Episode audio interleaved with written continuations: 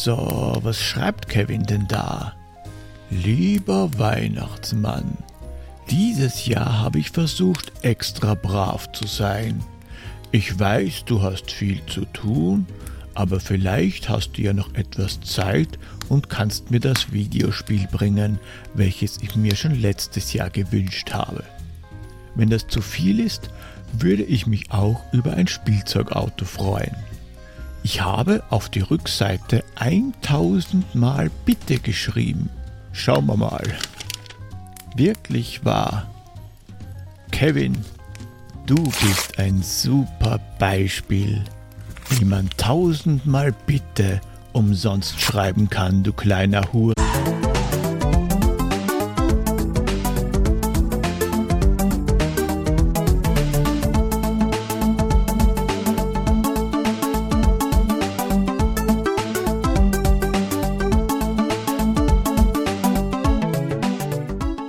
Grüß euch die Madeln, Servus die Burm zur Episode 111 von Pixelbeschallung, dem Retro Gaming Podcast, dem nicht einmal die Schnapszahl helfen kann.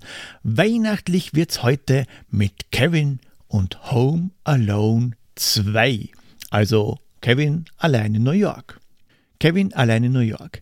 Der war nicht nur 1992 am Game Boy, NES und Super Nintendo alleine dort, sondern auch am PC und ab 1993 am Sega Mega Drive. Für Nintendo war Imagineering fürs Spiel verantwortlich, die auch A Boy and His Blob, Trouble on Blobonia, Battletank oder den beeindruckenden Port von Double Dragon für den Atari 2600 gemacht haben. Am Mega Drive war Sega selbst und für MS-DOS war es Manley und Associates.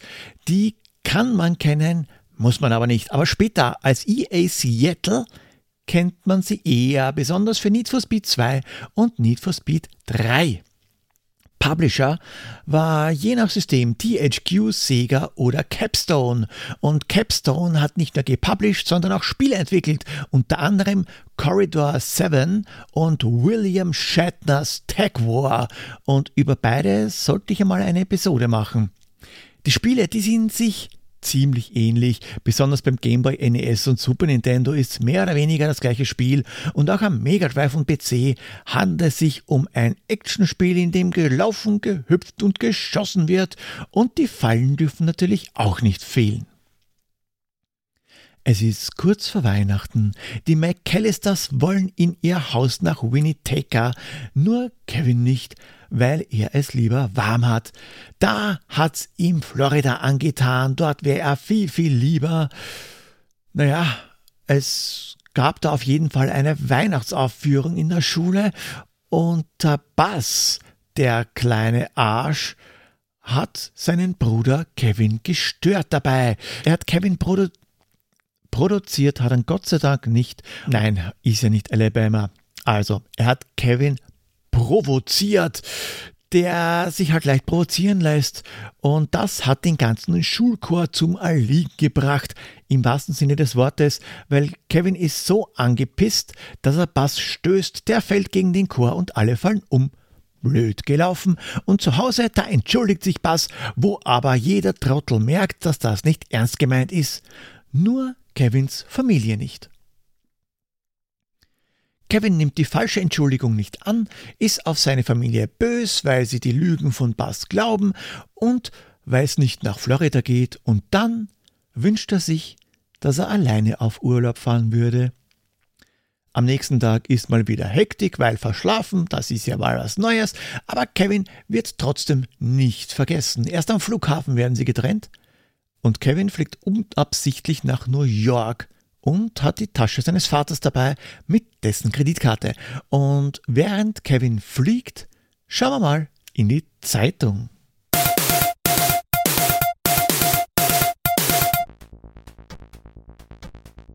Dezember 1992, was war da denn los? 10. Dezember. In Oslo hatte das Nobelpreiskomitee den Friedensnobelpreis an die Quishi-Indianerin und Menschenrechtsaktivistin Rigoberta Menchu aus Guatemala verliehen. Sie war die bis dahin jüngste Preisträgerin des Friedensnobelpreises. Und 19. Dezember in Südkorea. Bei der Wahl des Präsidenten von Südkorea hatte Kim Jong-sam Kim ist ein weit verbreiteter Name, Chef der regierenden LPD mit 42% der Stimmen über Kim Dae-jung gesiegt. Damit war eine 32-jährige Periode, in der Militärs an der Staatsspitze gestanden sind, zu Ende gegangen. Und aktuelles. Ich habe möglicherweise vor, ab und zu auf Twitch zu streamen, nicht um massenhaft Abonnenten abzugreifen. Nein, dafür ist die Nische nicht so ideal, die ich bediene und kombiniert mit nur sporadischen Streams, die dann auch meistens am Vormittag sind. Ja, ich will ganz einfach was Neues ausprobieren und geplant ist, dass ich ab und zu alte Spiele streame und auch die Aufnahme der Podcast-Episoden. Seid gespannt! Seid auch gespannt auf den Kinostart. In Deutschland ist am 26. Dezember ein Film erschienen. Ein Film mit Christopher Lloyd und mit Clinton Spilsbury. Zurück in die Zukunft ist es nicht, wobei es schon fast eine Zeitreise ist. The Legend of the Lone Ranger. In Deutschland erschienen 1992, in allen anderen Ländern empfindlich früher, zum Beispiel 1900. 81. Aber bevor ihr euch auf eine ähnliche Zeitreise begebt und die Episode vorspult, ab zum Pixel Royal. Da lösen wir jetzt einmal auf das letzte Rätsel für dieses Jahr. Wir spielen ein Spiel, ein Spiel zum Film, ein Film zu viel mit Kind dem Schrillen. Okay, es ist also eine Videospiel-Film-Verwurstung, der wohl nicht so gut angekommen ist mit einem verhaltensauffälligen Kind. Auf Außeneinsatz in den Staaten, so viel kann ich euch verraten, die Stadt, die unser Held besicht, Winnipeg ist es nicht. Und jeder, der jetzt bis jetzt aufgepasst hat, die Story, na, zurückskippen, nochmal anhören. Bei Home Alone geht's für die McAllisters nach Winnipeg, weil dort haben sie ein Haus für alle McAllisters. Nein, ein Kevin fliegt lieber nach New York. Wir buchen uns mal ein Hotel, auf Kosten anderer geht das schnell. Das Blöde ist, oh Schreck, oh Graus, wer bricht denn aus dem Gefängnis aus? Der Kevin, der verprasst das Geld seines Vaters mit dessen Kreditkarte und wer bricht aus dem Gefängnis aus? Hm, die zwei Ganoven, das war klar, die wollen sich rächen. Wunderbar, dann müssen wir uns selbst vertrauen und ihnen in die Gosche hauen. Und das sind die feuchten Banditen, die eben ausgebrochen sind und zufällig Kevin treffen. New York ist ja ganz, ganz klein. Ja, es weihnachtet sehr. Und wir müssen ja die Pixel-Beschallungs-Weihnachtstradition, Tradition ehren und ein Home Alone Spiel besprechen. Möglicherweise haben wir dann endlich alle durch. Aber erst werden einmal die letzten Feiertage vergeben. Christian hat's gewusst und der macht den 28.12. zu Christianstag. Zum Gedenken an Hans Gruber ist der 24.12. der Hans Gruber Tag. Sagt Bully B. Tobias lässt den 1.7. offen. Er sagt, dass es dein Feiertag ist. Also individuell gestaltbar. Und auch Pixel Power, Dennis, Jim Teckerson, Lemminger, Rico Tamus und Martin Schmorpfanne von Das ist richtig, der Podcast haben es gewusst. Bei der Gelegenheit Grüße an Martin und Ole von Das ist richtig der Podcast und Gratulation zur 100. Episode, die zwar noch nicht erschienen ist, aber ich glaube, heute sollte es soweit sein. Diesmal gibt's kein Rätsel. Das Rätseljahr 2023 ist vorbei. Jetzt, wo alle Punkte verteilt sind, gibt's einen Gewinner von Runde 3. Und das ist. Okay, das sind, weil den ersten Platz der Runde 3 teilen sich gleich zwei Leute, nämlich Tobias und Lemminger. Und weil Tobias dieses Jahr schon eine Holzfliege bekommen hat, geht die Holzfliege eben an Lemminger. Wuhu, Gratulation! Und vielen herzlichen Dank an die Patrons Christian, Rigotamus, Andreas und Olli Nächstes Jahr wird das Rätselraten anders. Keine Sorge, Pia bleibt. Der Rest, da fehlen noch die Details. Die werden noch erdacht. Die gibt's dann entweder in der Silvester-Episode in einer Woche oder in der ersten regulären Episode 2024. Der Kevin, der blonde Satansbraten, macht also die Gegend unsicher. Diesmal geht er nicht nur den Leuten bei sich zu Hause auf den Sack, nein, gleich einer ganzen Metropole, nämlich New York. Das Spiel erinnert an Teil 1 an Gameboy, auch wenn's anders ist. Man sieht zwar alles wieder von der Seite, aber es muss nicht zwingend alles eingesammelt werden. Auf Nintendo-Konsolen starten wir im Hotel, in dem der Concierge auf uns aufmerksam geworden ist. Vertraue also niemanden, der einen Killer Clown gespielt hat. Und wenn man das Spiel zum ersten Mal spielt, ist es dann auch in 5 Sekunden vorbei. Und warum? Weil wir ein Leben verlieren, wenn uns bestimmte Gegner erwischen. Und Tim Curry wartet gleich am Anfang auf uns und läuft uns nach. Das muss man halt auch einmal wissen. Es ist ohnehin alles und jeder gegen Kevin. Wem wundert's, weil Sympathieträger ist das Balk keiner. Beim Ladendetektiv verstehe ich das ja noch, aber auch die besessene Putzfrau, Omis und Zimmermädchen wollen uns umbringen. In New York herrschen halt raue Sitten. Vor allem, nachdem ich zumindest annehme, dass das Spiel zeitlich vor den Ghostbusters angesiedelt sein muss. Vielleicht hat auch schon wieder jemand den Verbannungscontainer beim Putzen offen gelassen. Wer weiß, wer weiß.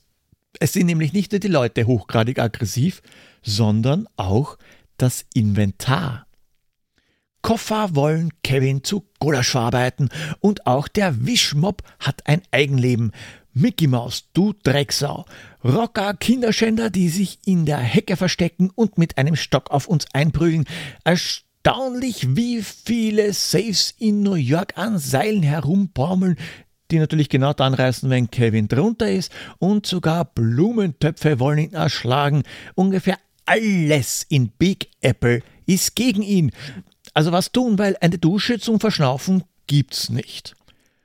Glücklicherweise weiß sich Kevin zu helfen.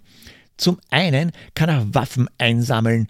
Dartpfeile bringen zwar herzlich wenig, außer dass die diabolischen New Yorker kurz betäubt sind, aber da gibt's ja dann noch andere Sachen, wie die Boxhandschuhkanone und eine Perlenkette, dessen Perlen am Boden verteilt werden können. Der Text am Cover des Spiels, der verspricht ja, dass wir verschiedene Spielzeuge und Gegenstände einsammeln können, um unsere Gegner in den Vorruhestand zu schicken. Die Anleitung, die verspricht sogar Plenty of Toys. Also, Darts, Perlenkette und Boxhandschuh, Faustkanone habe ich ja schon aufzählt. Aber das ist ja eben noch nicht alles. Wir haben dann noch den Super Fister, also die Super Flying Fist. Und das war's auch schon. Ja, das war's. Also so plenty sind die Toys jetzt auch wieder nicht. Aber dann gibt's noch Kevins Geheimwaffe. Kevins ultimative Superknie. Knie, die Axel Rose von Neid ablassen lassen, Knie, gegen die kein Kraut gewachsen ist, Knie, die einfach so gut wie alles wegfegen. Wirklich, mein ich so. Kevin haut damit den Leuten nicht in die Kronjuwelen, nein, beim Laufen schräg nach unten, macht einen Kevin Superslide auf den Knien. Nur E-Gitarre hat er keine dabei. Was mich am Super Nintendo fasziniert hat, am Gamepad gibt es einen extra Button, um Aufzugsknöpfe zu bedienen. Der hat keinen anderen Zweck, nur für den Aufzugsknopf. Und Aufzüge gibt es nicht so wahnsinnig viele im Spiel.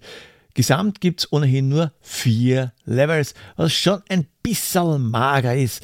Aber dafür hat die Taubenlady aus dem Film zum Schluss einen großen Auftritt. um zu verhindern, dass irgendeine Art Spannung ins Spiel kommt, ist kein würdiger Endgegner vorhanden und bei dem einfachen Endboss hilft uns die Taubenlady sogar. Wobei die Herrin der fliegenden Ratten am Anfang ja auch gegen uns ist. Sie ist sogar ein Endgegner, auch ein nicht sehr anspruchsvoller. Die schickt uns einfach ihre wild ganz großen Tauben auf den Hals, die uns mit Stöckchen bewerfen. Hm? Mit Stöckchen. Wie ihr euch vorstellen könnt, kann eine Taube keinen Holzscheit schleppen, aber auch die kleinen Ästchen, die tun uns offenbar höllisch weh. Und wenn der Kampf vorbei ist, bei dem wir eigentlich nur ausweichen müssen, drei Phasen lang, wobei jede Phase gleich ist, machen Kevin und die Taubenlady ein Shake Hands und alles ist gut. Muss keiner verstehen. Überhaupt beim ganzen Spiel, wenn man dieses Spiel spielt, man fragt sich nicht nur einmal, warum?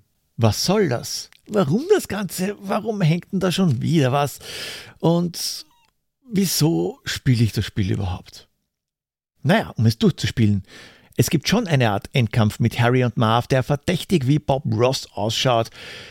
Kevin muss den großen Weihnachtsbaum hochklettern, an dessen Spitze die Taubenlady herumfliegt und Säckchen mit Taubenfutter nach unten schießt. Und zwar immer, wenn wir am Gamepad den Y-Knopf drücken. Und jetzt höre ich schon die Stimmen, die sagen, warte mal, du hast ja gesagt, der Button ist nur für den Aufzug da. Ja, ist auch. Aufzug ist nämlich X, Taubenlady ist Y. Ja, ein extra Button für die Taubenlady zum Säckchen werfen, die nur ein einziges Mal im Spiel, nämlich ganz zum Schluss, vorkommt. Da wollte man wohl so viele Buttons wie nur möglich belegen, auch wenn es nicht wirklich Sinn macht. Auch beim Endkapf muss einfach nur ausgewichen werden. Hat man selbst noch irgendwelche Waffen, ist gut, wenn nicht, erlegt das eh die Taubenlady. Nicht aufregend, wenn man sich nicht vom doch recht vaginalen Baumgesicht ablenken lässt. Nach ein paar Treffern kommt dann eine übergroße Taube und wirft den jeweiligen feuchten Bandit vom Baum.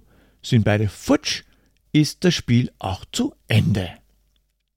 Das Mega Drive-Spiel ist da schon ein bisschen komplexer, aber auch nur ein ganz klein wenig. Erst einmal fällt gleich zu Beginn auf, dass die Grafiken irgendwie digitalisiert wirken. Die schauen realistischer aus als die Sprites am Super Nintendo.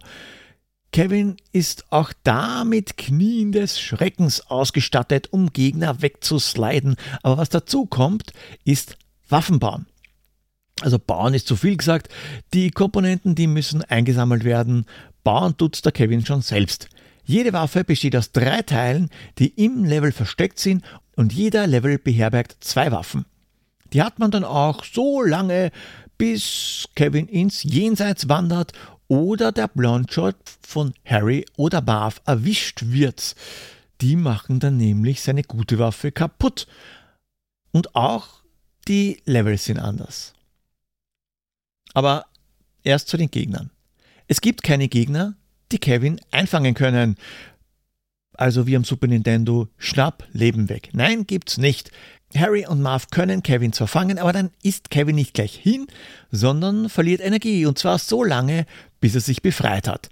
Button-Mashing ist also angesagt und wie gesagt, die selbstgebaute Waffe, die ist dann leider weg. Kollisionen mit anderen Gegnern kosten Energie, aber davon hat Kevin Gott sei Dank reichlich. Interessanterweise startet Kevin hier am Flughafen. Das Hotel kommt nämlich im ganzen Spiel nicht vor. Aber auch am Mega Drive kann man sagen, wenn es sich bewegt, ist's schlecht für Kevin.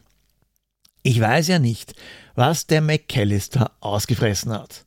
Aber es muss schon was Gravierendes gewesen sein, weil so schlimm war Kevin allein zu Hause jetzt auch nicht. Bis auf die Taubenlady und Deko-Menschen im Hintergrund und den Typen, der die Luftballons hält, ist jeder, aber wirklich jeder auf der Jagd nach Kevin. Vielleicht liegt es auch daran, dass er super gerne Geschenke stiehlt. Die liegen nämlich recht zahlreich in der Gegend herum oder fliegen in der Gegend herum und bringen extra Punkte. Äh, sonst aber auch nichts, wobei Punkte Continuous bringen. Was wirklich extrem nervig ist, sind die feuchten Banditen, weil die verfolgen den Alpha Kevin und sind überraschend schnell. Ja, sie laufen ihm nach. Da fällt das Weglaufen schon schwer, besonders wenn man ihnen zuerst entgegengelaufen ist.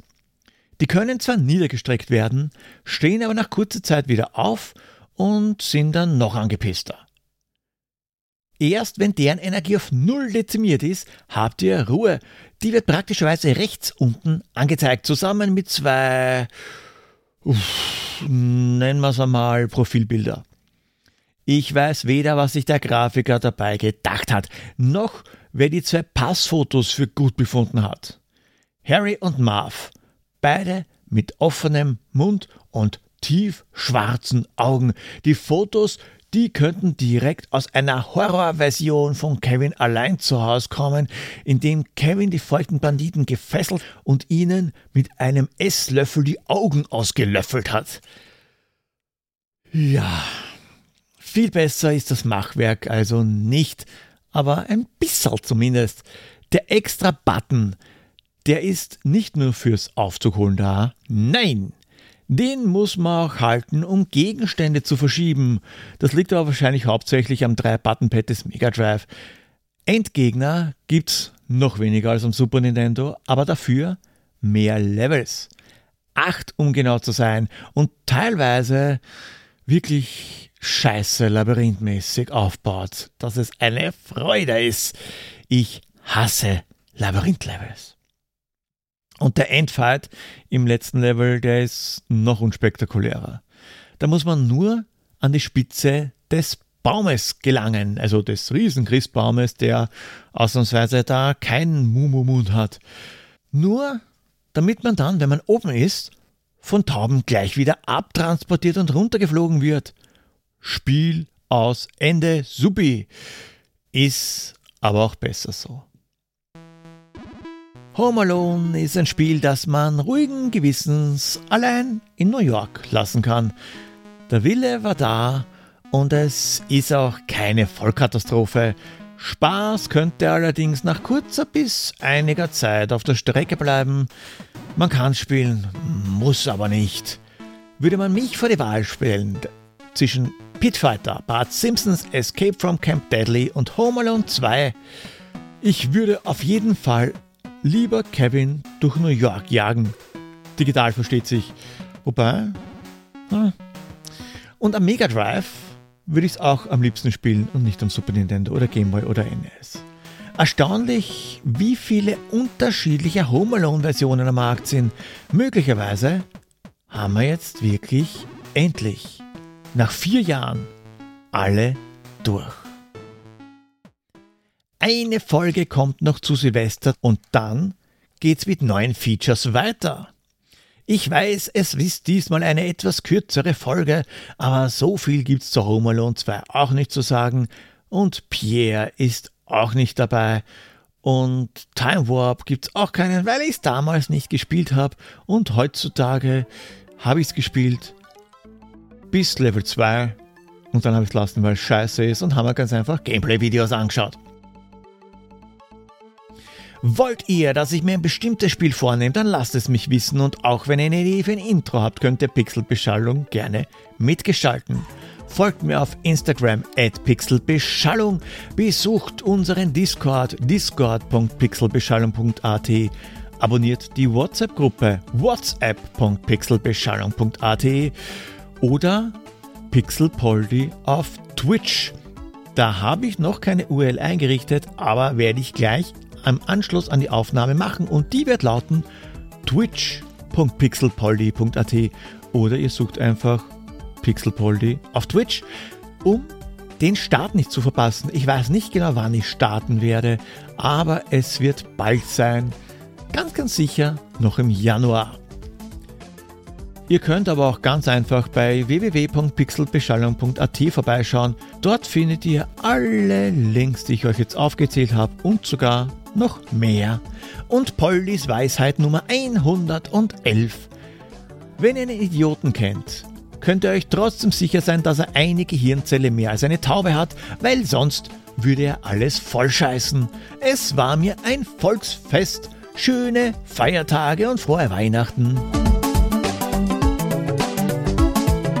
So, Ende der Aufnahme. Endlich alle Home Alone Spiele durch. Hey, cool. Pixel Power hat mir geschrieben. Was schreibt er denn da? Oh, fuck.